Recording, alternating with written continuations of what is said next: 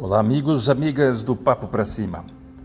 O que vocês vão ouvir na sequência é um texto, aliás, um dos mais belos textos já escritos sobre o meio ambiente, sobre o uso do solo mais especificamente.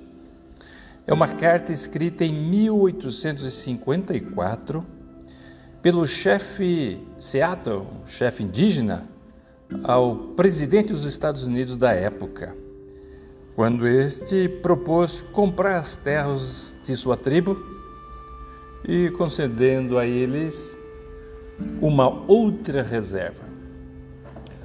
Ouçam, disse o chefe indígena. Como é que se pode comprar ou vender o céu, o calor da terra? Essa ideia nos parece estranha se não possuímos o frescor do ar e o brilho da água, como é possível comprá-los? Cada pedaço dessa terra é sagrado para o meu povo. Cada ramo brilhante de um pinheiro, cada punhado de areia das praias, a penumbra da floresta densa, cada clareira inseto a zumbir são sagrados na memória e experiência do meu povo. A selva que percorre o corpo das árvores carrega consigo as lembranças do homem vermelho. Os mortos do homem branco esquecem sua terra de origem quando vão caminhar entre as estrelas. Nossos mortos jamais esquecem esta bela terra, pois ela é a mãe do homem vermelho. Somos parte da terra e ela faz parte de nós.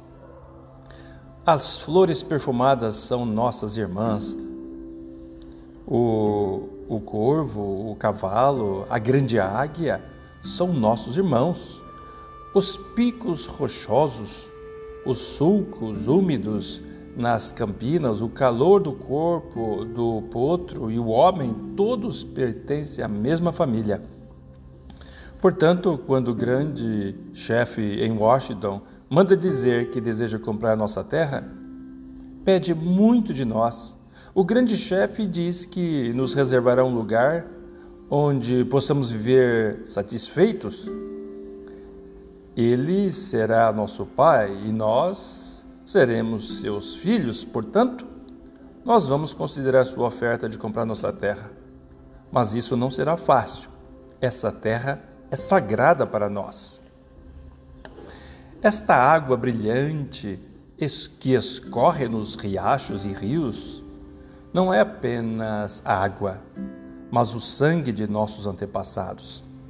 Se lhes vendermos a terra, vocês devem lembrar-se de que ela é sagrada e devem ensinar suas crianças que ela é sagrada e que cada reflexo nas águas límpidas dos lagos fala dos, de acontecimentos e lembranças de vida do meu povo.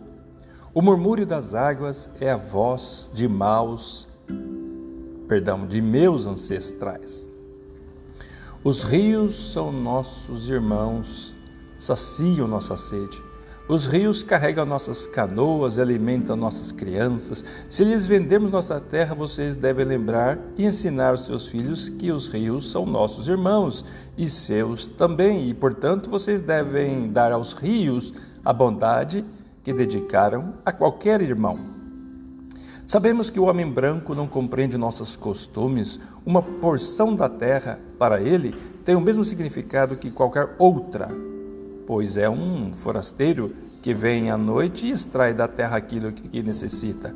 A terra não é a sua irmã, mas sua inimiga, e quando ele a conquista, prossegue seu caminho. Deixa para trás os túmulos de seus antepassados e não se incomoda faz rápido da terra aquilo que seria de seus filhos e não as importa, e não se importa. A sepultura de seu pai e os direitos de seus filhos são esquecidos. Trata sua mãe, a terra, e seu irmão, o céu, como coisas que possam ser compradas, saqueadas, vendidas, como carneiros ou, ou enfeites coloridos. Seu apetite devorará a terra, deixando somente um deserto. Eu não sei, nossos costumes são diferentes dos seus. a visão de suas cidades, fere os olhos do homem vermelho, talvez seja porque o homem vermelho é um selvagem e não compreenda. Não há um lugar quieto nas cidades do homem branco, nenhum lugar onde se possa ouvir o desabrochar de folhas da primavera ou o bater de asas de um inseto. Mas talvez seja porque eu sou um selvagem e não compreendo. O ruído parece somente insultar os ouvidos, e o que resta da vida se um homem não pode ouvir o choro solitário de uma ave ou o debate dos sapos ao redor de uma lagoa à noite. Eu sou um homem vermelho e não compreendo. O índio prefere o suave murmúrio do vento encrespando a face do lago e o próprio vento limpo por uma chuva diurna ou perfumado pelos pinheiros. O ar é preciso para o homem vermelho, pois todas as coisas compartilham o mesmo sopro. O animal, a árvore, o homem, todos compartilham o mesmo sopro. Parece que o homem branco não sente o ar que respira. Como um homem agonizante há vários dias é insensível ao mau cheiro, mas se vendermos nossa terra ao homem branco, ele deve lembrar que o ar é precioso para nós, que o ar compartilha seu espírito com toda a vida que mantém. O vento que deu a nosso avô seu primeiro inspirar, também recebe seu último suspiro. Se lhes vendermos nossa terra, vocês devem mantê-la intacta e sagrada, como um lugar onde até mesmo o homem branco possa ir saborear o vento açucarado pelas flores dos prados. Portanto, vamos meditar sobre sua oferta de comprar nossa terra. Se decidimos aceitar, imporei uma condição o homem branco deve tratar os animais desta terra como seus irmãos. Sou um homem selvagem e não compreendo qualquer outra forma de agir. Vi uma mulher de búfalos ah, com, ah, com, apodrecendo na planície, abandonada pelo homem branco que os alvejou de um trem ao passar.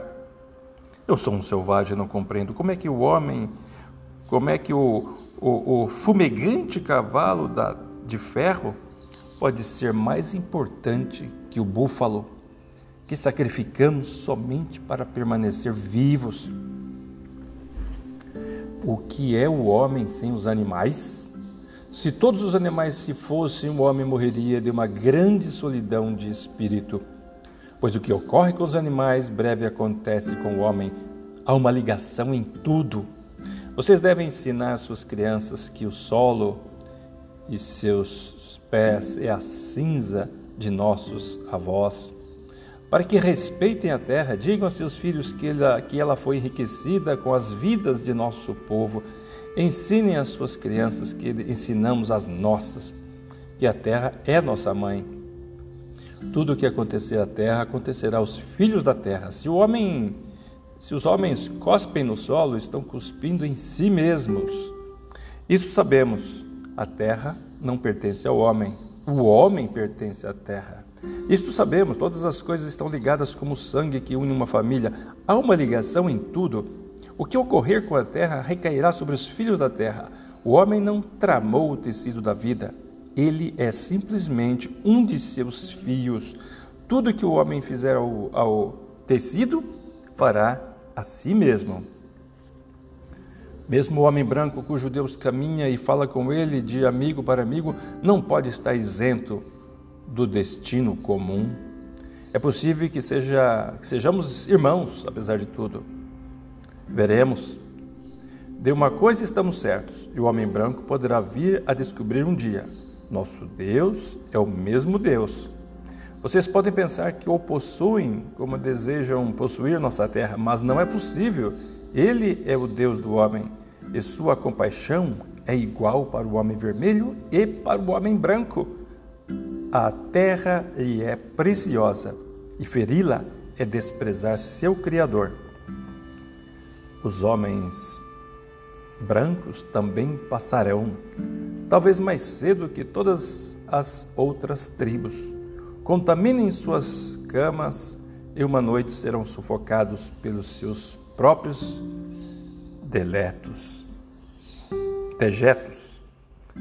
Mas quando de sua desaparição vocês brilharão intensamente, iluminados pela força de Deus que os trouxe a esta terra e por alguma razão especial lhe deu o domínio sobre a terra e sobre o homem vermelho. Esse destino é um mistério para nós, pois não compreendemos que todos os búfalos sejam exterminados, os cavalos bravios sejam todos domados, os recantos secretos da, da floresta densa, impregnados do cheiro de muitos homens e a visão dos morros obstruída por, por todos que falam. Onde está o arvoredo? Desapareceu. Onde está a águia? Desapareceu. E o final da vida é o início da sobrevivência. É isso aí, pessoal. Vamos refletir sobre isso. Imagine como foi inspirado o chefe indígena Seattle naquele ano de 1854.